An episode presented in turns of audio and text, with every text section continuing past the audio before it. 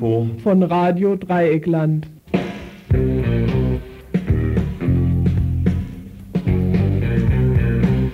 Ihr hört das Tagesinfo vom 18. Juni 1992.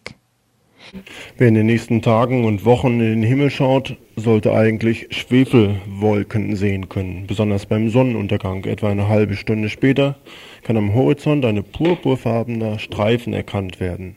Wenn ihr das nicht erkennt, müsst ihr zum Augenarzt gehen. Ursache dafür ist der Vulkan Pinatubo auf den Philippinen, der vor etwa einem Jahr explodiert ist und danach riesige Gaswolken freigesetzt hat. Durch diese Freisetzung von Gaswolken wird das Klima in den nächsten Tagen und in den nächsten Jahren ein bisschen, nur ein bisschen beeinflusst werden. Soweit heute zum allgemeinen Weltgeschehen, kommen wir nun zum Konkreten. Ja, Inhalt des Info, Kurzmeldungen und dann Hauptthemen. Gemeinderat in Freiburg, Reutlingen Aktionstag, Mannheim, Situation nach der Demo am Samstag, Rassismus in den Medien, ein Gespräch mit der Anwältin von Allianzen und zur Situation irakischer Flüchtlinge. Ein Gespräch. Das Ganze in der nächsten Stunde und erreichbar sind wir auch unter der Telefonnummer 0761 31 028 in Freiburg.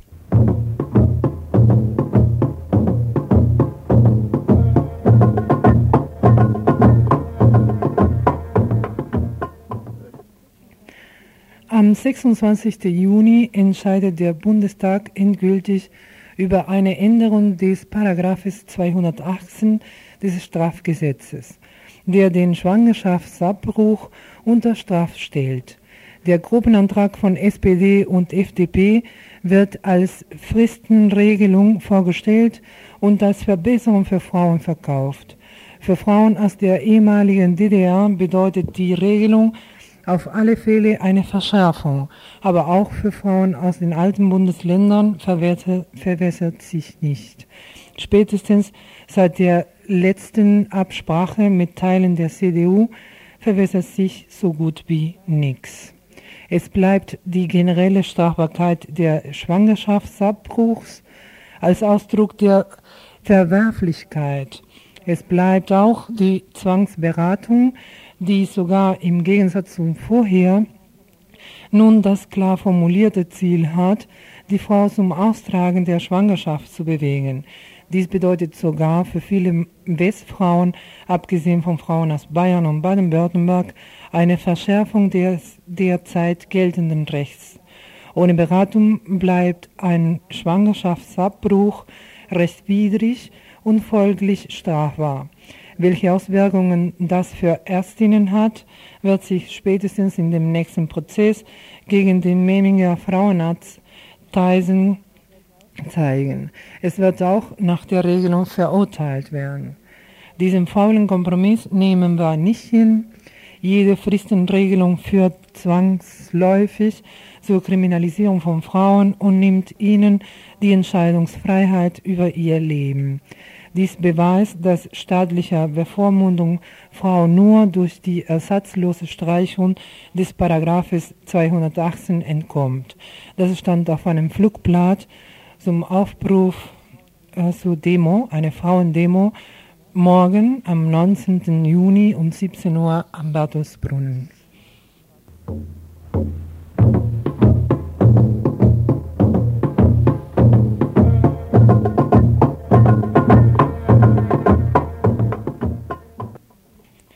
Gestern fing in Karlsruhe den 91. Deutschen Katholikentag an. Bis Sonntag wollen sie unter das Motto Eine neue Stadt ersteht, Europa bauen in der einen Welt tagen. Viel Prominenz ist eingeladen und jeder darf über sein Lieblingsthema sprechen. So zum Beispiel Möhlemann über Rüstungsexporte, der Bundesumweltminister Klaus Töpfer wird über den Erfolg der Umweltkonferenz in Rio berichten, der Bundeswehr-Generalinspektor über die Aufgabe von Europasoldaten und da alles nach Gleichheit riechen soll, wurden auch Intellektuelle wie Walter Jens und der Bundesliga-Trainer eingeladen. Damit alles perfekt wird, hat man auch an die dritte Welt gedacht. Sie wird von sämtlichen Kardinälen aus Ländern der dritten Welt repräsentiert sein.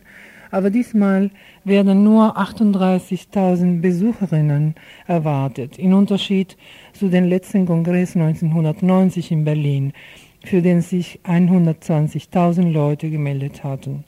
Aber die Zeiten sind andere. Der Rausch der Wiedervereinigung ist vorbei. Drebermann, dem Paragraph 218 und die Situation schwuler Priester sind einige Themen, die ein Teil der Katholiken bewegt. Diese Themen sind im Programm des Deutschen Katholikentag übersehen worden. Sie sind aber gerade die zentralen Themen des Katholikentags von unten, der parallel auch in Karlsruhe läuft. Die leidvolle Kolonisierung Lateinamerikas und die unrühmliche Rolle des Christentums dabei soll ein Schwerpunkt sein. Andere Themen lauten Kolonisierung der Sexualität, Wege der Befreiung, Plädoyer für eine demokratische Kirche, was sollen wir jetzt tun, Konsequenzen aus dem Konflikt um Eugen Drewemann, die kirchliche Sexualmoral, Kirchenasyl und so weiter. Solche Themen und andere wie die Veranstaltung Saat der Gewalt des Bischofs Düber machen die Kluft zum offiziellen Katholikentag deutlich und sind auch der Grund, warum den Katholikinnen von unten jegliche Geldmittel für den Kongress abgesagt worden sind. Gemeldet haben sich 10.000 Menschen, mehr als vor zwei Jahren in Berlin, und gestern nahmen zahlreiche Besucherinnen teil.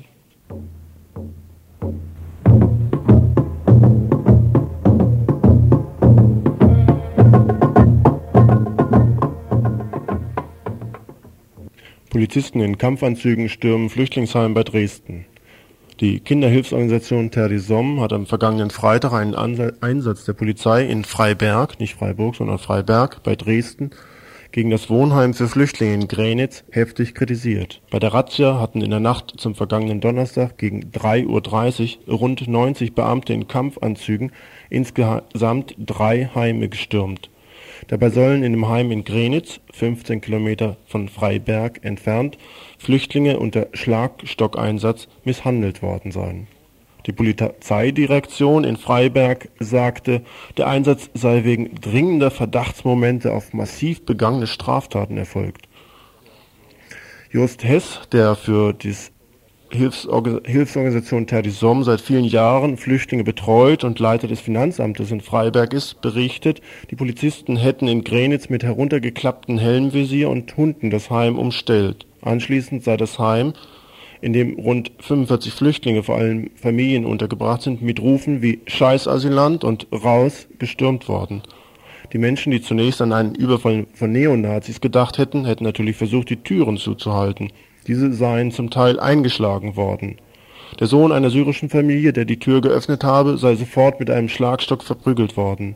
Sein Vater sei in den Schwitzkasten gekommen. Ein Kurde, der sich geweigert hatte, die Tür aufzumachen, sei anschließend von drei Beamten zusammengeschlagen worden und habe erhebliche Verletzungen.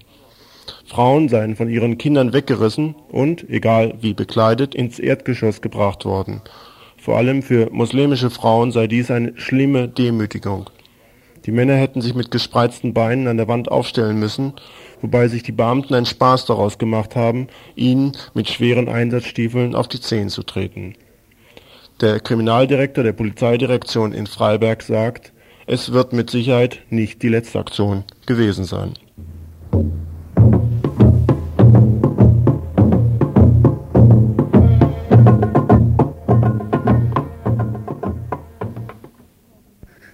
8. Juni 1992 in einer Freiburger Klinik wird ein kleiner Junge geboren und die Eltern wissen auch schon einen Namen für ihren Sprössling.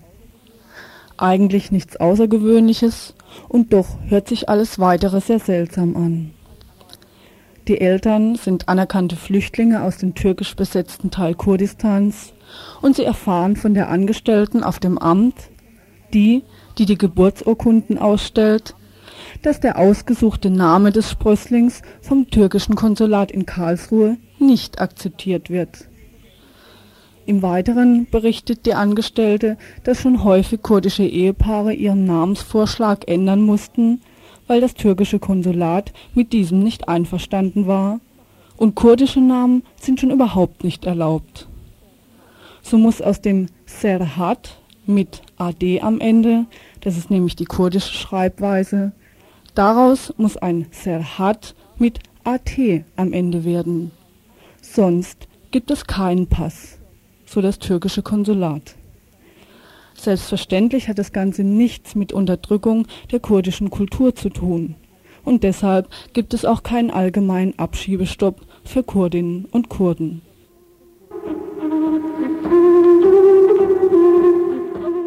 Vorgestern im Freiburger Gemeinderat. Ein paar Siege werden gefeiert.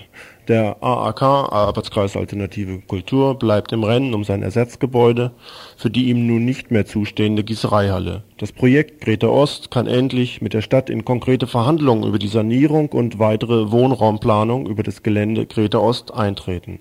Und schließlich wird noch ein Antrag der Grünen in namentlicher Abstimmung angenommen, der dem Projekt SUSI, selbstorganisierte unabhängige Siedlungsinitiative auf dem Gelände der Vauban-Kaserne in Freiburg einige Mannschaftsgebäude überlassen will.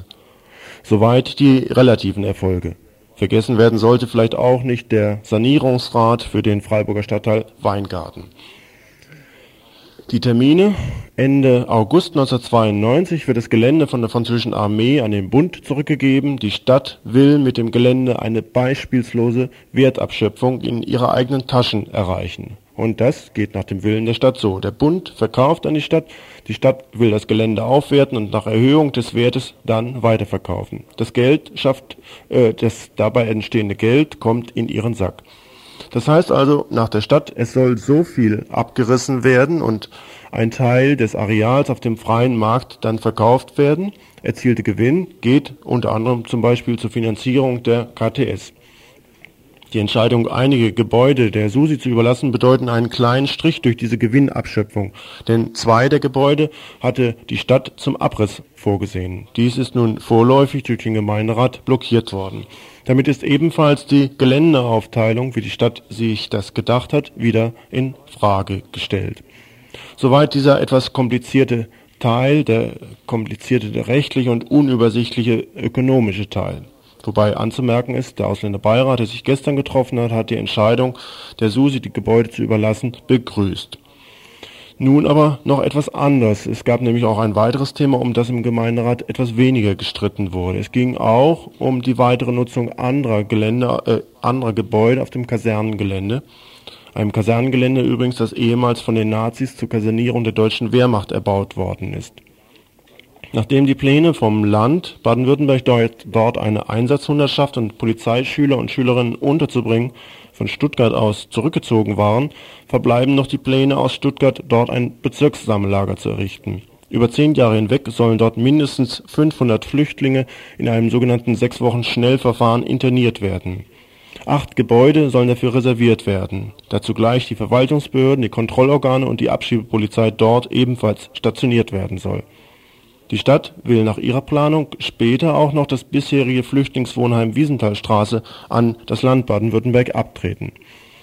Die Stadt hat vom Land für diese Maßnahme den Köder ausgelegt bekommen, dass die in dem Bezirkssammellager unterzubringenden Flüchtlinge auf die Zuweisungsquote der Stadt angerechnet werden. Und die Stadt argumentiert, sie könne gar nicht so viel Wohnplätze für Flüchtlinge zur Verfügung stellen, wie sie eigentlich müsste. Deshalb sei doch geradezu das Vauban-Gelände wie vom Himmel geschickt, das nun 500 Flüchtlinge dort aufzunehmen hatte.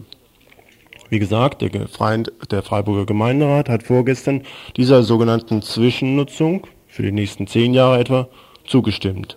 Der Ausländerbeirat, der gestern tagte, hat dies kritisiert. Und wie gesagt, auch die relativen Erfolge, die in der Zeitung und in den Medien berichtet werden, sind durch diese krasse gegensätzliche Entscheidung ins, im rechten Licht zu betrachten. Konkret heißt dies für Freiburg, am 25. August wird das Gelände an die Stadt übergeben. Die Stadt Freiburg stellt dieses Gelände dann dem Land wiederum zur Verfügung und über das Regierungspräsidium in Freiburg wird ein Vertrag mit der Stadt Freiburg abgeschlossen über die Nutzung des Bezirkssammellagers. Voraussichtliche Eröffnung wird der 1. Oktober 1992 sein.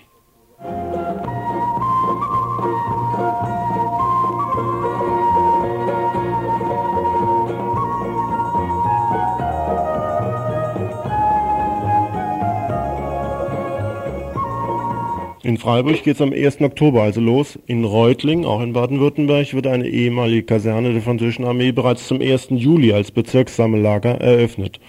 Aus diesem Anlass war am gestrigen Mittwoch und heutigen Donnerstag zu einer öffentlichen Aktion auf dem Reutlinger Marktplatz aufgerufen worden. Etwa 150 bis 200 Menschen, nachts etwa 70 Leute, beteiligten sich aktiv an der Gestaltung dieser Aktion.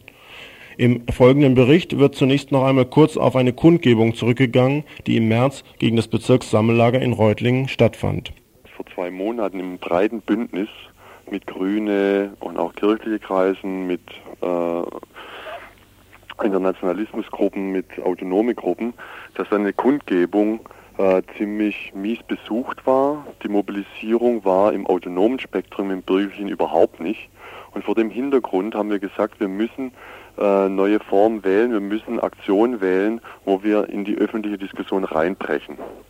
Und vor dem Hintergrund äh, ist die Idee entstanden, auf dem Reutlinger Marktplatz vor dem Rathaus äh, das Lager sinnlich wahrnehmbar auf dem Marktplatz aufzubauen und mit Aktivitäten drumherum das Thema öffentlich zu machen. Die Aktion hatte folgende oder mehrere äh, Funktionen. Das eine ist eben diese sinnliche Wahrnehmung von Lager, die Peripherie ins Zentrum holen. Ja. Das andere war praktisch Belagern gegen Abschiebelager, Belagern des Rathauses mit der Forderung zu sagen, nehmt die Einwilligung zur Einrichtung dieses Abschiebelagers zurück. Da gab es dann auch vorher ein Go-In im Gemeinderat dazu, eine Woche oder zwei Wochen vorher.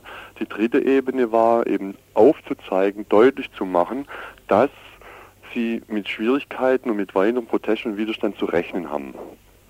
Deswegen seid ihr auch auf den öffentlichen Platz gegangen, habt das nicht nur für eine Stunde dort äh, gemacht, sondern über zwei Tage hinweg. Die Aktion lief über zwei Tage. Sie war so angelegt, dass wir den ersten Tag bis 20 Uhr verschiedene Theater, Kaffeestand, Büchertische, Ausstellungen angemeldet hatten, somit Strom- und Wasseranschluss bekommen haben. Und es, war, und es war der zweite Tag angekündigt auf einen anderen Ort. Und es war dann äh, so, und so wurde es auch durchgeführt, dass dann praktisch der offizielle Teil beendet wurde abends um 19 Uhr äh, und dann eben über verdeckt durchgesagt, äh, wir rufen jetzt alle auf, hier zu bleiben, auch über Nacht zu bleiben und morgen die Veranstaltungen auch auf dem Marktplatz zu machen. Die Belagerung gegen Abschiebelager äh, muss jetzt hier weitergehen. Und dann sind wir auf dem, auf dem Marktplatz geblieben. Wir hatten aufgebaut ein großes Zelt, so 10 auf 6 Meter und so Absperrgitter, die man an Baustellen verwendet mit so Betonfüße, die hatten wir uns gemietet und dann drumherum halt noch kleinere Zelte, Infotische, Ausstellungen äh, und ja, so ging dann der erste Tag erstmal rum. Äh, der Aufbau war relativ unproblematisch, weil ein bisschen Chaos auf dem Marktplatz geherrscht hatte. Das Chaos konnten wir ausnutzen, um die Klamotten überhaupt auf den Marktplatz zu bringen, weil das war nicht angemeldet. Sind Flüchtlinge in diese Aktion mit integriert worden? Wir haben das lang diskutiert. Wir wollten eigentlich so internationalistischen Ansatz machen mit Flüchtlingen und äh, zusammen eben da internationales Kinderfest. Aber weil wir dann gesagt haben, wir müssen die Aktion auch aus der Legalität rausnehmen in eine illegale, ja, also in eine unangemeldete Ebene. Und ab dem Punkt war klar, dass es schwierig sein wird für Flüchtlinge da mitzumachen. Deshalb haben wir es erstmal von unserem Verständnis so gesehen, dass wir als Deutsche jetzt gegen diese in Gesetze gegossenen Rassismus diese Aktion äh, durchziehen und hoffen dann, dass mit der Aktion dann auch Flüchtlinge dann teilnehmen als Gäste. Aber wir haben es nicht mit Flüchtlingen organisiert. Welche Erfahrungen habt ihr nun gemacht in Bezug auf die Bevölkerung? Zeigte sich die eher desinteressiert oder desinformiert oder war sie zustimmend? Das ist äh, eine sehr komische Situation im Prinzip. Wir hatten eigentlich damit gerechnet, nachdem die Belagerung ausgerufen wird, dass wir Stress kriegen mit Bullen, Stadt, Ordnungsamt und so. Ich würde mal die Situation von der behördlichen Seite als repressive Toleranz bezeichnen. Ja, dass eigentlich von der Seite kein Stress kam. Absolut nicht. Wir hatten auch über die Nacht dann äh, keinen Stress mit Faschos, was wir eigentlich auch gerechnet hatten, dass eventuell Angriffe kommen. Und die Bevölkerung selber war dann interessiert, wenn beispielsweise ein Straßentheater lief, wenn eine, eine, ein Kindertheater stattgefunden hat, wenn eine Trommelgruppe gespielt hat. Dann sind sie stehen geblieben und wir konnten dann unsere Flugblätter verteilen und dann entstanden auch Diskussionen, vor allem bei dem Straßentheater von die eben zum Thema hatten, äh, Rassismus, Abschiebelager und und und, EG 92, da kamen dann Leute beispielsweise, wenn es um Abschiebung ging, geklatscht. Das war wieder Ansatzpunkt zur Diskussion. Äh, und insgesamt war eigentlich so Berührungsängste mit uns Kontakt zu suchen. Wir mussten also auf die Leute zugehen. Und ich denke, es hat zumindest teilweise geklappt, tatsächlich die, das Thema in die gesellschaftliche Diskussion in der Stadt ein bisschen reinzutragen, was unseres Erachtens sehr wichtig ist, auch für weitere zukünftige Kisten. Speziell die Situation von Flüchtlingsfrauen wurde auch bei dieser Aktivität in Reutlingen thematisiert. Dazu der weitergehende folgende Bericht. Ihr hört das Tagesinfo vom 18. Juni 1992. Vorfeld eine, äh, eine Diskussionsveranstaltung zu Fra Frauenfluchtgründe, aber speziell nochmal dazu durchgeführt, dass äh, also um die Auseinandersetzung, wie Frauen hier äh, Widerstand leisten können gegen solche, solchen, so einen Rassismus und auch ähm, eine Frauensolidarität hier sich, also dass eine Frauensolidarität hier konkret wird. Also gerade in Bezug auf die Frauen, die hier dann wahrscheinlich in der, im Lager sein werden, ist das ja nochmal eine besonders schwierige Situation, die wir dann als Frauen auch versuchen wollen, also da zu gucken, wie wir da ansetzen können und mit den Frauen in Kontakt kommen können.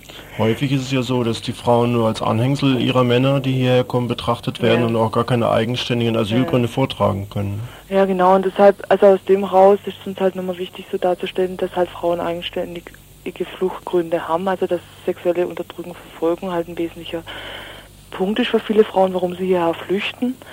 Und hier aber dann eigentlich im fortgesetzten einer fortgesetzten patriarchalen Unterdrückung ausgesetzt sind. Also das zeigt sich halt in den ganzen Asylverfahren, dass sie keine Möglichkeit haben, also ihre Asylgründe vorzubringen, beziehungsweise werden sie halt als sogenannt offensichtlich unbegründet abgetan, sexuelle Verfolgung, beziehungsweise sind halt mit Männern konfrontiert, mit Dolmetscher, mit Richter, die äh, also die das nochmal reproduzieren, die Situation, vor der sie eigentlich geflohen sind. Gab es da nun Unterschiede in der Reaktion aus der Bevölkerung darauf? Ja, es war schon so, dass halt das, also das Frauenflugzeug quasi speziell an Frauen so verteilt wurde und wir die Diskussion mit Frauen halt vor allem gesucht haben. Und da war schon ähm, so, dass halt Frauen das nochmal, also das an, schon als Anregung so aufgenommen haben, also sich damit nochmal speziell auseinanderzusetzen, weil es oft nicht als so typisches Frauenthema begriffen wurde oder wird. Und das einmal dazu geführt hat, zum Teil in Diskussionen, dass es da tiefer ging. Und zum anderen war natürlich auch so eine, ähm, also so eine Abwehr da, weil wir, weil wir das auch im Flugplatz so thematisieren, halt die mit, also wir als Frauen hier Mitprofiteurinnen sind im Rassismus. Und das ist auch in Frauenzusammenhängen halt schwierig, das eigentlich so so, so eine Auseinandersetzung wirklich so vorwärts zu bringen, beziehungsweise Frauen halt auch oft das Gefühl haben, in der männlichen Politik kommen sie nicht vor, in Widerstandsform dagegen auch nicht und es dann eher zum Rückzug führt, anstelle von dem, was mir richtig finden, dann halt aus Frauenzusammenhängen einen Widerstand gegen auch zu entwickeln, also auch gegen die Bezirksstellen. Mhm. Und das hat uns halt die Diskussion zumindest halt so angefangen. Ich meine, wird jetzt da nicht irgendwie auch euphorisch werden, dass es jetzt die große Bewegung in Frauenzusammenhängen entsteht, aber zumindest ein Ansatzpunkt. Uns jetzt wichtig ist in, nach den Aktionstagen ähm, die Demo am Samstag, also in Karlsruhe, äh, dass da nochmal das so, so gebündelt wird halt, die landesweit, die Aktionen dagegen, also aus verschiedenen Städten. Demonstration in Karlsruhe, die wird am Samstag sein und abfahren hier aus Freiburg. Ist Möglichkeit, gibt es die Möglichkeit morgens um 8 Uhr in Freiburg am Fauler Parkplatz geht die Busabfahrt für die Demonstration in Karlsruhe los.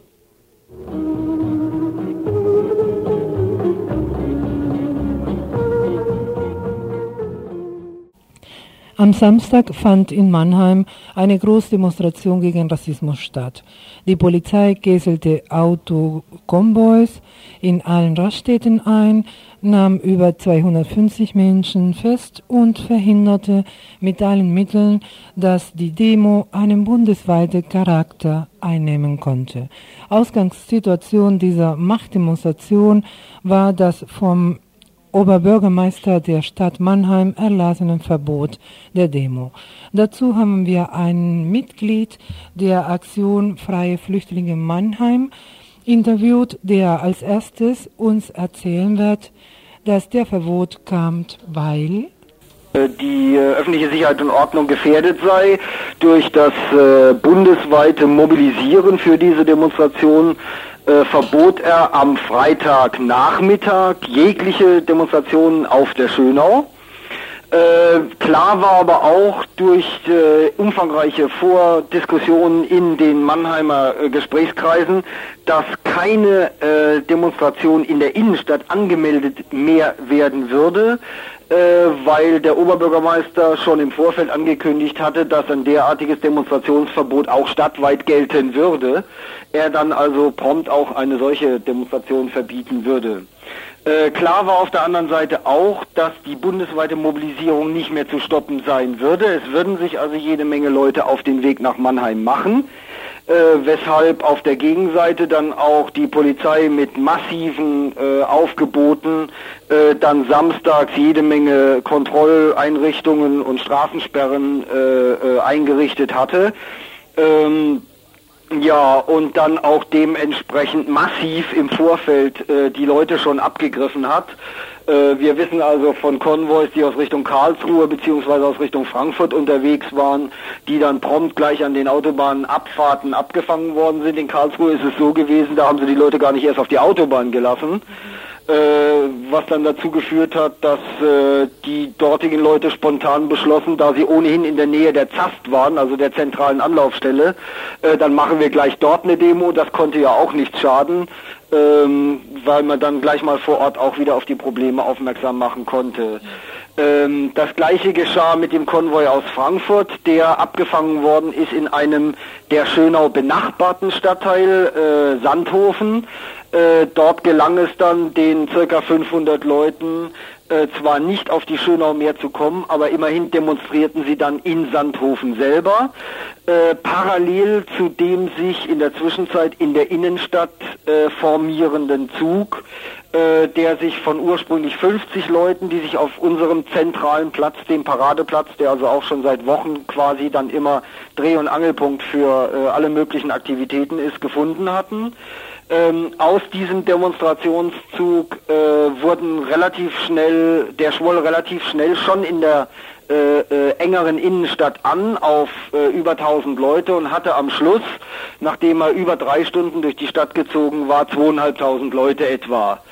Ähm, wobei das Tolle eben war, dass sich spontan mit der zunehmenden Länge äh, äh, immer mehr Leute, insbesondere auch sehr viele ausländische Mitbürgerinnen, äh, angeschlossen haben und wir dann äh, wirklich in einer absolut friedlichen Demonstration ähm, auch ohne jegliche Pro Polizeiprovokation in diesem Fall äh, tatsächlich unserem Anliegen gerecht werden konnten und äh, im Prinzip auch das verwirklichen konnten, was wir im Vorfeld immer angekündigt haben, nämlich dass wir absolut äh, im Gegensatz zu den Diffamierungskampagnen von Stadtverwaltung und Polizei, äh, absolut keinen Bock auf Randale hatten und dies auch gewährleisten wollten und dies auch konnten. Das heißt, wir haben insofern einen klassischen Kontrapunkt setzen können gegenüber der massiven Diffamierungskampagne, die die Woche über vom, vom OB und seiner Polizeiführung äh, geleistet worden sind. Äh, ich habe hier gerade noch mal ein Flugblatt vor mir, äh, das ziemlich toll eigentlich äh, äh, ähm, äh, darstellen kann, wie äh, diese Diffamierungskampagne ablief. An den Kontrollstellen, die eingerichtet wurden von der Polizei, wurde ein Flugblatt verteilt an die Verkehrsteilnehmerinnen und Verkehrsteilnehmer mit folgendem äh, äh, Text. Reisende Gewalttäter befinden sich auf der Anfahrt zu einer Demonstration am Samstag in Mannheim-Schönau. Die Polizei rechne mit Provokation und Gewalttaten durch militante Politrocker. Äh, es hat sich also gezeigt, äh, dass 2500 äh, militante Politrocker dann also auf der Straße waren. Wie man gesehen hat, ähm, eben in eindeutig gewalttätiger Absicht.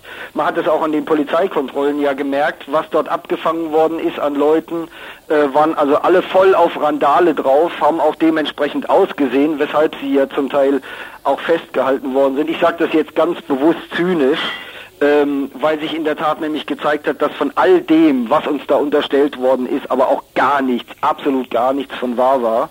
Mit dem Ergebnis, dass man dann eben zwar 200 Leute festgenommen hat, aber das war alles äh, das altbekannte Vorgehen, wie wir das aus früheren Zeiten ja äh, aus der Anti-Atom- und Friedensbewegungsdemonstrationszeit ja auch kennen. Die Leute wurden nach Gusto, nach Aussehen abgefangen und dann mal vorsorglich 24 Stunden oder so festgehalten, ohne dass man ihnen konkret was nachweisen konnte. Insofern auch ein absolut rechtswidriges Verhalten dieses sogenannten Rechtsstaates, was dann auch vor Ort noch eine ganze Menge Konsequenzen haben wird. In der Zeitung steht, dass es äh, 250 Festnahmen waren. Diese Leute wurden sofort auf freien Fuß gesetzt oder hm, was ist mit diesen Leuten passiert? Ähm, diese Festnahmen erfolgten den ganzen Tag über, also an allen möglichen Punkten am Hauptbahnhof, an Verkehrskontrollpunkten in der Innenstadt. Wie gesagt, je nach Gusto, wenn die einen entdeckt haben, der so aussieht, also womöglich bunte Haare, schwarze Klamotten oder irgendwas, äh, wenn er obendrein noch eine Motorradjacke hatte, dann sowieso und einen Helm in der Hand erst recht. Ähm, äh, und wenn, wenn auswärtige Kennzeichen dabei waren und so, dann sowieso.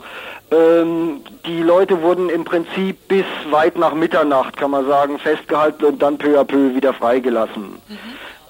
Und im Moment sind alle aber frei. Es ist alles, es ist gegen niemanden äh, hat es äh, äh, irgendeine ernsthafte Anklage gegeben, weil eben an diesem Samstag absolut nichts passiert ist. Auch äh, die Leute, die von außerhalb kamen, äh, da war nicht ein einziger Zwischenfall dabei. Was angeblich wieder alles gefunden worden sei, äh, da habe ich absoluten Zweifel. Äh, ich halte die ganzen Dinge für die übliche Propaganda der Polizeiführung, unterstützt durch Materialien aus der Asservatenkammer. Ähm, es gibt so lustige Beispiele für das, was hier konfisziert worden ist. Äh, es hatte jemand, äh, äh, der hier aus Mannheim ist äh, und, und von auswärts kam, hatte hinten drin ein Transparent, äh, freie Fahrt für Busse und Bahnen, äh, gebt dem ÖPNV eine Chance. Das war ein Relikt aus einer Demonstration für eine autofreie Innenstadt. Das haben sie ihm ab abgenommen. Dazu haben sie ihm gleich den leeren Benzinkanister, seinen Ersatzkanister auch gleich abgenommen. Also wenn das so diese übliche Grundlage ist, auf der da Polizeikontrollen etc. stattfinden und eine Kriminalisierung versucht wird, dann muss man sagen, dann ist das natürlich absolut lächerlich. Und genau in dem Sinn muss man das im Grunde genommen auch einordnen, was da passiert ist. Wie ist die Reaktion der Schonauer selbst? Ähm, ja, auf der Schönau muss man sagen, äh, äh, ist im Moment so eine Art äh, Versuch der Beruhigung jetzt doch festzustellen. Äh, diese Sensationsgier quasi äh, macht jetzt zunehmend doch wohl auch einer gewissen Betroffenheit Platz, weil äh, auf der einen Seite hast du den Belagerungszustand deines Stadtteiles, in dem du wohnst, auf der anderen Seite kommst du aus den Schlagzeilen der Presse äh, look, äh, regional und auch bundesweit zum Teil ja nicht mehr raus. Und das schafft insgesamt natürlich eine ungemütliche Lebenssituation, aus der sehr viele Schönauer doch ganz gerne wieder raus möchten. Äh, insofern beginnt da so allmählich dann doch eine Entspannung äh, wohl Platz zu greifen. Unabhängig davon sind die Polizeikontrollen und die, die Abschirmung des Sammellagers nach wie vor. Ähm, rund um das Lager selber oder mit den mit das, das Problem als solches wird jetzt äh, zunehmend dann diskutiert in allen möglichen Kreisen, auch auf der Schönau, Kirchenkreisen und, und, und, und auch darüber hinaus, so, so Schule und sowas, was es dort so an ehrenamtlichen Einrichtungen sonst noch äh, alles geben mag. Ähm, weil klar ist, das Problem als solches ist ja nicht verschwunden, das ist nach wie vor vorhanden und da gilt es auch noch eine ganze Menge Arbeit zu leisten. Nur diese, diese Hektik und, und diese Dramatik, die sich da entwickelt hatte, die greift jetzt Gott sei Dank nicht weiter, sondern da tritt allmählich auch eine Beruhigung ein. Und wie ist es für die mm, Bewohner des Lagers selbst, die Situation? Wie viele bleiben sie, bleiben noch da und wie fühlen sie sich? Wie das Problem ist, die haben ja auf, ihren, auf ihr weiteres Schicksal so gut wie gar keinen Einfluss. Natürlich möchten diese 200, die derzeit da drin sind, lieber heute als morgen da raus. Äh, nicht nur, weil, weil sie sich jetzt insgesamt stadtweit einem äh, äh, äh entsetzlichen Klima ausgesetzt sehen, ähm, sondern auch, weil die Wohnen- und Lebensverhältnisse in diesem Lager natürlich unter äh, also jeder Beschreibung spotten im Grunde genommen. Äh, und von daher gesehen die Leute froh wären, sie könnten äh, auf die Kommunen verteilt werden, auch wenn sie nicht immer äh, wissen, in was für Wohnverhältnisse sie dort geraten, weil ja bekannt ist, äh, dass nicht ähm, oder die wenigsten Kommunen sich bei der Unterbringung von Asylbewerbern einer besonderen Sorgfalt in irgendeiner Form befleißigen, sondern da werden ja auch dann die allerletzten Bruchbuden zum Teil als Unterkünfte äh, feilgeboten. Ähm, gut, das ist die eine Sache. Auf der anderen Seite müssen die Leute ja in irgendeiner Form dann doch äh, sich äh, in, in dem Lager einrichten und mit den Verhältnissen klarkommen. Äh, und da kommt dann natürlich so Gruppen wie uns einer besonderen Verantwortung zu, weil wir halt dann auch ein Stück weit ähm, ja Sozialklempnertum in dem Fall fast betreiben müssen, auch bei den Betroffenen selber jetzt. Ähm, weil wir dann nur, äh, äh, weil wir quasi an der an der äh, Verbringungssituation oder so nichts ändern können, aber eben äh, doch wenigstens versuchen können, mit den Betroffenen ihre unmittelbare Situation durchzusprechen, Verständnis zu zeigen für sie, vielleicht äh, äh, Dinge für sie mit übernehmen können, an denen äh, also was weiß ich, äh, äh, rechtliche Fragen und so weiter beraten können, an denen Sie zumindest erkennen können, hier gibt es Leute, die äh, für ihre Sache einstehen, die sich für äh, überhaupt für sie interessieren. Und zwar nicht als Sensationsobjekt, sondern in der Tat äh, äh, als sie als Betroffene, äh, als geflüchtete Menschen und von daher versuchen können, halt ein Stück weit äh, äh, entgegenzuwirken. Und wie geht's jetzt weiter? Es sind neue Aktionen geplant? Es gibt Neues, weil die Aktionen laufen weiter vor Ort. Also das kann ich noch so als, als äh, äh weitere Information geben. Äh, der Kreis, der sich die Wochen über hier in Mannheim immer konstituiert hat zur Vorbereitung der diversen Demonstrationen, plant jetzt natürlich weitere Aktionen ähm, im Rahmen auch der landesweiten äh, äh, Asylwoche die jetzt ansteht. Äh, unter anderem ist hier jetzt von bestimmten Gruppen ein Hungerstreik in Mannheim geplant. Es sind aber auch ganz gezielte Besuche weiterhin im Sammellager geplant. Und es wird natürlich auch weiterhin versucht, noch äh, äh, durch Vorortkampagnen auf der Schönau Flugplatzaktionen äh, äh, Zeitungsverteilungen und, und, und auf das Problem aufmerksam zu machen, Gesprächskreise zu initiieren und da dann eben auch einen bestimmten Druck auf die Öffentlichkeit auszuüben.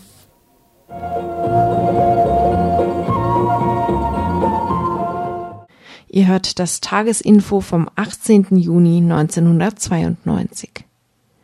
Mein Mandant ist krank, schwer krank, sagt die Rechtsanwältin von Allianzen politischer Gefangener aus dem Widerstand in der BRD. Gestern ist über die Situation von Bernd Rössner hier im Info berichtet worden. Heute wollen wir die Rechtsanwältin von Allianzen zu Worte kommen lassen. Eine, einer der haftunfähigen Gefangenen, die immer noch auf Veränderung und Freilassung hoffen, obwohl sie angekündigt worden ist. Beispielhaft aus dem folgenden Bericht, wie Krankheit zum Druckmittel wird. Also Ali Hansen wurde 1988 und zwar im März 1988 verhaftet. Angeklagt wurde er wegen Bildung einer terroristischen Vereinigung und Unterstützung der RAF sowie äh, Brandstiftung.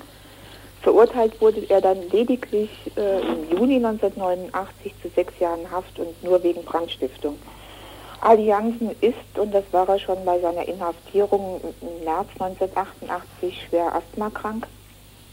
In, während der Inhaftierung hat sich natürlich seine gesundheitliche Situation äh, keineswegs verbessert, sondern ständig verschlechtert. Es ist, gibt auch keine Möglichkeit innerhalb ähm, des Gefängnisses und innerhalb der dortigen medizinischen Versorgung wirklich adäquat mit dieser Erkrankung umzugehen. Er wird lediglich behandelt dort, wenn er Asthmaanfälle bekommt, mit Cortison und sonstigen Medikamenten die, das wissen wir ja alle, auch ganz gehörige Nebenwirkungen haben. Eine vernünftige Behandlung ist also während der gesamten Haftzeit nicht möglich gewesen. Das hat sich ganz deutlich auch jetzt äh, gerade in diesem Jahr gezeigt. Ali geht es wirklich sehr schlecht und er hat, es fing im, im Januar schon an, jetzt immer mehr Asthmaschübe. Im März musste der Notarzt sogar geholt werden in die JVA Schweinstadt, wo Ali seit 1989 einsitzt. Also die Situation hat sich zugespitzt. Es wird gesagt, dass es nur glückliche Umstände bislang verhindert haben, dass er dort aufgrund der Asthmaanfälle zu Tode gekommen sei. Das stimmt natürlich. Also jetzt auch der damalige Hausarzt, also jetzt der Hausarzt meines Mandanten, jetzt vor seiner Inhaftierung, hatte das auch mal in einer Stellungnahme geschrieben und die Stellungnahme haben wir natürlich auch der Bundesanwaltschaft und damals dem Senat zur Verfügung gestellt, dass gerade bei Asthmaanfällen immer mit einem letalen Ausgang gerechnet werden muss und sofortige Hilfe eigentlich und äh, ärztliche Hilfe und möglichst auch Hilfe im Krankenhaus notwendig ist. Ali ist auch ein paar Mal, also vor seiner Inhaftierung, durchaus mit dem Notarztwagen in das nächste Krankenhaus gefahren worden, woraus man wirklich erkennen kann, wie wichtig und notwendig so eine Behandlung ist. Und dass natürlich ähm, das, was ähm, im Knast da verordnet wird, nämlich nur Kortisonspritzen, natürlich nicht ausreicht. Mhm. Er hatte vorübergehend äh, verlangt, dass äh, er zusammen mit einem anderen Gefangenen quasi seines Vertrauens zusammengelegt wird, solange die Haftentlassung nicht durchgesetzt wird, aber auch selbst das ist ja verweigert worden. Das ist damals verweigert worden, ja. Das hatten wir, diesen Antrag hatten wir schon vor, oh, ich glaube, zwei Jahren gestellt. Und zwar schlicht aus dem Grund, dass jemand mit ihm auf der Zelle liegt, dem er auch vertraut und der dann eingreifen kann, wenn so ein Asthmaanfall, der kommt ja teilweise kündigt sich so ein Asthmaanfall längere Zeit vorher an. Dann denke ich, ist auch noch die Möglichkeit für Ali gegeben, sich ein Stück weit darauf einzurichten, also Atemübungen zu machen, sich zu konzentrieren. Er hatte aber auch schon Situationen, wo ihn so ein Asthmaanfall wirklich überfallen hat im Schlaf und wo er auch kaum noch in der Lage war, sich Hilfe zu holen, das heißt auf den Alarmknopf zu drücken. Nun hat die Bundesanwaltschaft offenkundig auf das bisherige Vorbringen bezüglich der Asthmaanfälle nicht reagiert, sondern stattdessen noch einen sehr gefährlichen und merkwürdigen Zusammenhang hergestellt bei der Ent äh, Entscheidung über seine Entlassung nach zwei Drittel äh, Strafverbüßung hat die Bundesanwaltschaft etwas Besonderes wohl behauptet, dass erst dann die Entlassung möglich wäre, wenn, vielleicht kannst du es genau erzählen. Also wir hatten ja schon, und zwar auch begründet, also insbesondere begründet mit der schweren Asthmaerkrankung von Ali, äh, auch schon letztes Jahr, Anfang letztes Jahr, einen Halbstrafenantrag gestellt aus der besonderen Situation heraus. Und dann in diesem Jahr natürlich den Antrag auf zwei Drittel Entlassung. Dabei muss man einfach auch sehen, dass im Grunde genommen in unserem äh, Justizsystem eine Zwei Drittel Entlassung eigentlich die Regel ist. Das mal zur Grundlage von allem genommen. In diesem Falle hatten wir ähm, den Antrag auf zwei Drittel Entlassung gestellt. Die Bundesanwaltschaft hat dann ganz klar mit einer ganz politischen Begründung dagegen argumentiert, und zwar es könne nicht verantwortet werden, dass Allianzen entlassen wird und die Reststrafe zur Bewährung ausgesetzt wird, weil er immer noch äh, seinen revolutionären Ideen nachhinge und immer noch Gewaltbereitschaft erkennen lasse. Äh, es kam dann zu einer Anhörung. Entscheiden über den Zweidrittelantrag hat und ist dafür auch zuständig das Oberlandesgericht in Frankfurt. Das OLG hatte Ali auch verurteilt damals. Und das OLG hat diese Argumentation im Grunde genommen in seiner Entscheidung voll übernommen. Das und heißt, hat, mh. ja, also hat gesagt, es gebe keine, keine Anhaltspunkte dafür, ähm, dass er äh, ja, das ist, also dass er erkennen diese, dass er von seiner Gewaltbereitschaft zur Durchsetzung revolutionärer Ziele abließe. Mhm. Das sei aber erforderlich, um verantworten zu können, dass Allianzen äh, nach zwei Drittel seiner Strafe entlassen wird. Hat dann schon auch nochmal Bezug genommen auf seine Krankheit und das fand ich dann wirklich ganz äh, bedeutungsvoll im Grunde genommen. Ich kann es mal ganz kurz vorlesen. Das mhm. ist ein Zitat aus der Entscheidung da der Verurteilte somit weiterhin eine revolutionäre Umwälzung der bestehenden Verhältnisse anstrebt und dabei Gewaltanwendungen nicht ausgeschlossen werden, lässt bei der gebotenen Gesamtschau auch die langjährige Asthmaerkrankung des Verurteilten keine andere Bedeutung zu. Diese Erkrankung mag zwar seine Strafempfindlichkeit erhöhen, eine daraus sich ergebende Sinneswandlung ist jedoch nicht feststellbar. Das ist der Beschluss vom Oberlandesgericht vom April dieses Jahres. Ja, Welche weiteren Möglichkeiten juristischer Art gäbe es nun, äh, für Allianzen eine Haftentlassung zu erreichen? Ja, im Grunde genommen, man könnte natürlich nochmal einen Antrag auf Haftentlassung stellen, nach Ablauf einer gewissen Frist. Aber man muss ja schon deutlich sagen, dass das Oberlandesgericht sehr deutlich auch in diesem Beschluss macht, äh, was es da verlangt, nämlich eine ganz offenkundige und deutlich formulierte Abkehr ähm, von seinen politischen Zielen.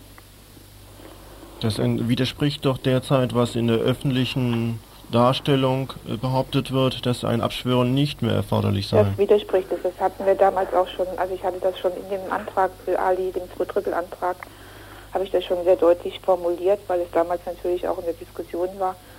Aber man muss einfach sehen, dass das die Entscheidung des OLG Frankfurt ist. Das ist der Fakt. Nun versucht ihr auch diese Situation insbesondere nochmal öffentlich zu machen, weil das neben Bernd Rössner und Isabel Jakobs wohl auch eine der besonders dringlichen Situationen ist, wo ein Gefangener raus müsste. Ali Jansen müsste raus. Er müsste wirklich aufgrund seiner Asthmaerkrankung raus. Er müsste sich behandeln lassen, vernünftig behandeln lassen, langzeitig behandeln lassen. Und äh, ja, ein, ein weiteres Absitzen seiner Strafe als dann bis März 1994 wäre das ja, finde ich, für meinen Mandanten wirklich sehr bedrohlich. Allianzen hat aber auch deutlich erklärt, dass die Krankheit eingesetzt gegen ihn als Druckmittel zur Durchführung eines Abschwörsszenarios nicht greifen wird.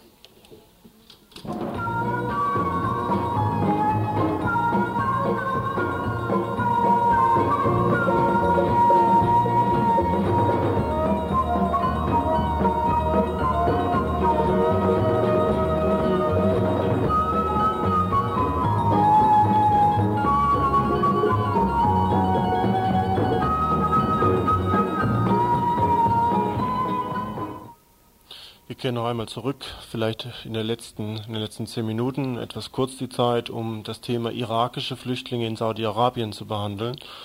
Das Thema erscheint nicht in der Öffentlichkeit und das hat vermutlich auch seine Gründe. Im Studio haben wir einen Vertreter der irakischen Opposition. Er wird uns nun vielleicht auch genauer berichten, wie überhaupt die Situation irakischer Flüchtlinge in Saudi-Arabien derzeit zu sehen ist und wie viele Flüchtlinge es sind, was ihre Situation ist. Ja, also erstmal vielleicht äh, ist wichtig zu wissen, was für Flüchtlinge diese Leute sind. Sie sind Leute, die, äh, die die Aufstände geführt haben gegen Saddam Hussein und seine Regierung äh, im März 1991. Äh, und nach, dem, äh, nach der Niederlage dieses äh, Aufstandes durch Saddam Hussein und geholfen, unterstützt von den Amerikanern, von den Alliierten, die im Südirak damals äh, waren. Dann sind ungefähr, äh, also über äh, 100.000 Leute sind äh, geflüchtet oder flüchten mussten.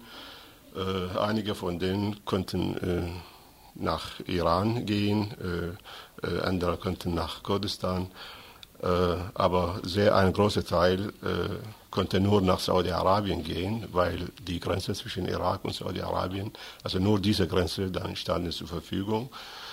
Äh, es befinden sich jetzt äh, über 80.000 äh, Iraker in Saudi-Arabien. Äh, also diese 80.000, die gegen das Regime äh, gekämpft haben äh, und dann nach Saudi-Arabien geflüchtet sind. Äh, wie sie dann empfangen wurden von Saudi-Arabien, äh, das ist natürlich das äh, Mer Merkwürdigste da, dabei, dass die Saudi-Arabien und die Regierung in Saudi-Arabien diese Leute so behandelt, als ob sie Anhänger von Saddam Hussein wären. Äh, sie nennen sie Iraker, äh, nicht zu unterscheiden oder ohne zu unterscheiden zwischen diesen Iraker, die gegen Saddam Hussein gekämpft haben, und Saddam und seine Regierung. Sie werden und wurden äh, und heute auch weiter äh, als Häftlinge äh, äh behandelt. Äh, und das kann man dadurch erkennen, dass jeder von diesen Menschen so mit zwei Zahlen ausgerüstet wird, ausgerüstet wird, zwei Nummer, einmal die Zahl oder die Nummer als Häftling und äh, die Nummer oder die Zahl vom Roten Kreuz oder Halbmond, äh, weil sie dann diese zwei Organisationen versuchen, diese Leute zu betreuen, aber natürlich nur im Auftrag von Saudi-Arabien und nach den Vorschriften der saudischen Regierung. Sie sind in zwei Lager, in großen Lager, in Rafha und Artawiya, äh, dort eingesperrt, also richtig eingesperrt. Äh, sie dürfen sich nicht außerhalb dieser, diesen zwei Lager bewegen. Äh, diese Lager sind äh, aufgeteilt äh, in äh, Provinzen, das heißt also, wo die Leute hergekommen sind. und weil alle südlichen Provinzen Iraks, also es sind die neun Provinzen, die sich an diesem Aufstand äh, beteiligt haben, äh, dort vertreten. Da gibt es also auch äh, sozusagen Abteilungen äh, von jeder Provinz. Äh, die Beziehung zwischen diesen verschiedenen Provinzen ist äh, sehr schwierig, manchmal auch unmöglich.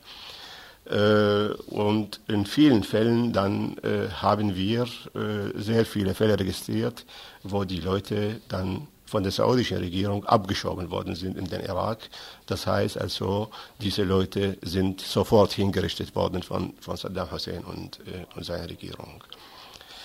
Äh, nur ein Beispiel, wenn man vergleicht, wie die Saudis zum Beispiel die kuwaitische Flüchtlinge behandelt haben, als sie von Kuwait nach Saudi-Arabien geflüchtet sind, nach der Besatzung der irakischen Regierung, äh, also Kuwait-Besatzung, da kann man diese Hass und diese äh, ja, primitive Behandlung äh, von Saudis gegenüber den Irakern dann äh, feststellen.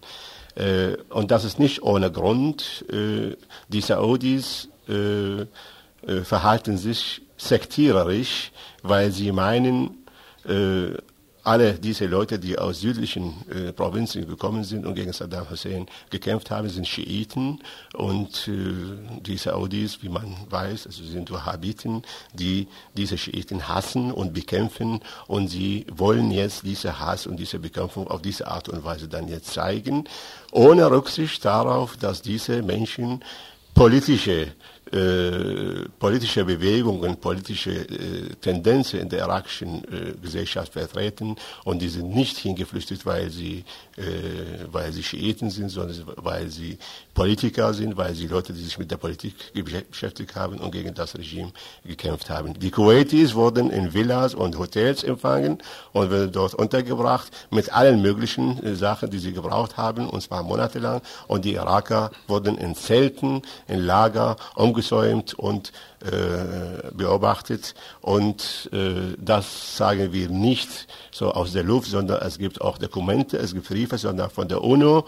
Und vielleicht hier werde ich dich bitten, diesen mhm. Brief oder diese Sache zu lesen, damit man weiß, wie die Lage in Saudi-Arabien äh, dort ist. Also ein, ein Beispiel vom äh, Flüchtlingskommissariat der Vereinten Nationen. Sie teilen mit, dass in dem Lager Artaviye das Lager umzäunt ist mit Stacheldraht, die Bewegungsfreiheit innerhalb der Lager von Block zu Block eingeschränkt ist. Das Lager liegt mitten in der Wüste und das Klima ist von starken Temperaturschwankungen gekennzeichnet. Derzeit, das bezog sich auf den Februar, gab es noch Frosttemperaturen, wobei die Beheizung in dem Lager unzureichend ist und die Lagerinsassen nur mit einer Decke ausgestattet worden war unter anderem so einen Ausschnitt. Nun gibt es ja offensichtlich auch die Frage, wer ist denn eigentlich zuständig für diese Flüchtlinge? Äh, saudi-arabische Regierung, der Rote Halbmond, das UNHCR, also Hoch Hochkommissariat der ja, Vereinten offiziell, Nationen? Offiziell ist natürlich die Regierung in Saudi-Arabien dazu äh, dafür zuständig. Äh, und alle Organisationen, die versuchen, diese Leute, diesen Leuten zu helfen, also äh, die also Halbmond-Organisation und äh, Rotes Kreuz, sie arbeiten nur im Auftrag äh, von Saudi-Arabien, nur nach den Vorschriften der saudischen Regierung. Nicht? Wenn die saudische Regierung sagt, äh, ihr dürft jetzt nicht rein, dann dürfen sie nicht rein. Wenn die Regierung sagt, diese Leute dürfen nicht besucht werden, dann dürfen sie auch nicht besucht werden und mhm. so weiter. Nicht? Also das heißt, diese Organisationen versuchen irgendwas zu machen, versuchen zu helfen, aber sie haben nur begrenzte Möglichkeiten. Natürlich, das Kreuz versucht äh, durch andere Organisationen, durch die UNO und so verschiedene Organisationen, aber es ist immer die Behauptung, dass Saudi-Arabien die äh, äh, Genfer Vereinbarung nicht mit unterschrieben hat. Deshalb kann man Saudi-Arabien nicht zwingen.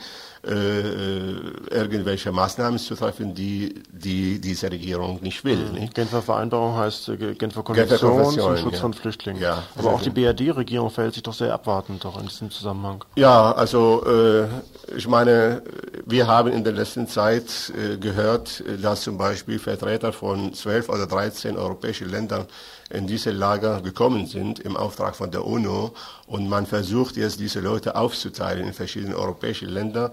Äh, unter diesen zwölf oder dreizehn Vertreter, da gab es keinen Vertreter von der Bundesregierung. Also das heißt, die Bundesregierung will wahrscheinlich auch keine Leute aufnehmen äh, von diesen Leuten, die vielleicht eventuell äh, verteilt mhm. äh, werden würden vielleicht. Äh. Und andererseits hat versucht die irakische Opposition überhaupt Besuch zu machen, um sich einen Die irakische Opposition beschäftigt sich sehr stark jetzt mit diesem Problem, äh, aber natürlich kann auch nicht sehr viel erreichen, weil die irakische Opposition auch äh, äh, quasi von der saudischen Regierung auch abgelehnt ist oder man hat oder man versucht hat versucht, bis jetzt irgendwelche eine, eine allgemeine Nenner zu finden zwischen Saudi-Arabien und der irakischen Opposition, um diese Sache dann irgendwie äh, vielleicht zu lösen.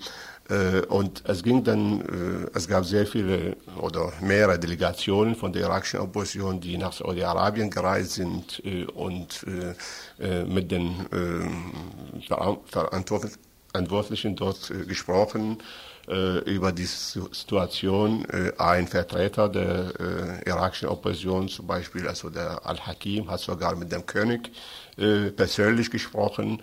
Äh, aber es gibt nur Versprechungen. Äh, man hat diesen Leuten immer versprochen, äh, dass die Lage verbessert wird, dass die Situation äh, besser sein wird. Aber was man jetzt hier feststellt, das Gegenteil, die Lage ist immer schlechter und, und wird schlechter. Wir versuchen jetzt hier zum Beispiel seit zehn Tagen äh, jemanden zu erreichen aus familiären Gründen, äh, ich persönlich habe zwei, dreimal versucht äh, äh, und die Leute, die ins Telefon, ans Telefon kamen und haben gesagt, ja, also wir können die Leute nicht erreichen, einfach so. Ne? Mhm.